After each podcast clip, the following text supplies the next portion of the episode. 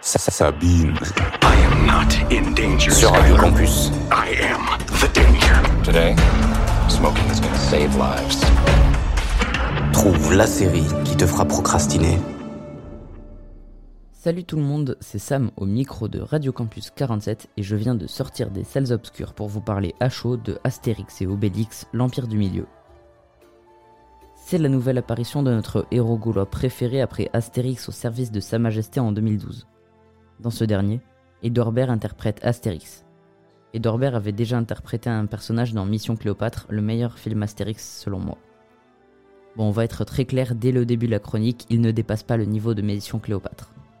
C'est un film français, mais un film français de bonne qualité, avec beaucoup de budget investi dans les effets spéciaux, les décors et un casting 5 étoiles.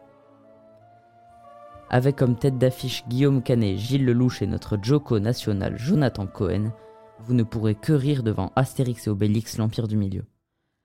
Au niveau de l'histoire, nos deux héros gaulois vont voyager à travers le monde pour se rendre dans l'Empire du Milieu, la Chine, afin de sauver le pays des troupes menaçantes de Dancing Queen et de Jules César, ici interprété par Vincent Cassel.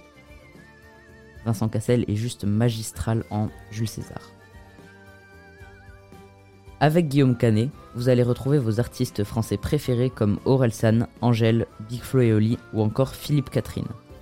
Ils ont certes des rôles un peu anecdotiques, mais leur apparition à l'écran fait toujours plaisir. Dans Astérix et Obélix l'Empire du Milieu, vous pourrez découvrir des nouveaux personnages comme Grain de Maïs, le neveu d'Épi de Maïs, interprété par Jonathan Cohen, ou Fouille, la fille de l'impératrice chinoise.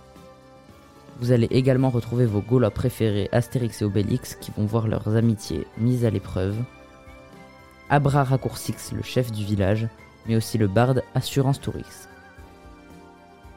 Si vous voulez voir un film Astérix avec une histoire originale, ce n'est pas LE film à voir.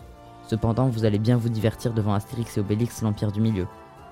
Alors, pour vous faire votre propre avis, montez dans le bateau de Titanic et embarquez vers les cinémas pour regarder le dernier film de Guillaume Canet. N'hésitez pas à nous donner votre avis sur nos Instagram et Facebook Radio Campus 47. Je vous souhaite une bonne journée et un bon visionnage. C'était Sam. A plus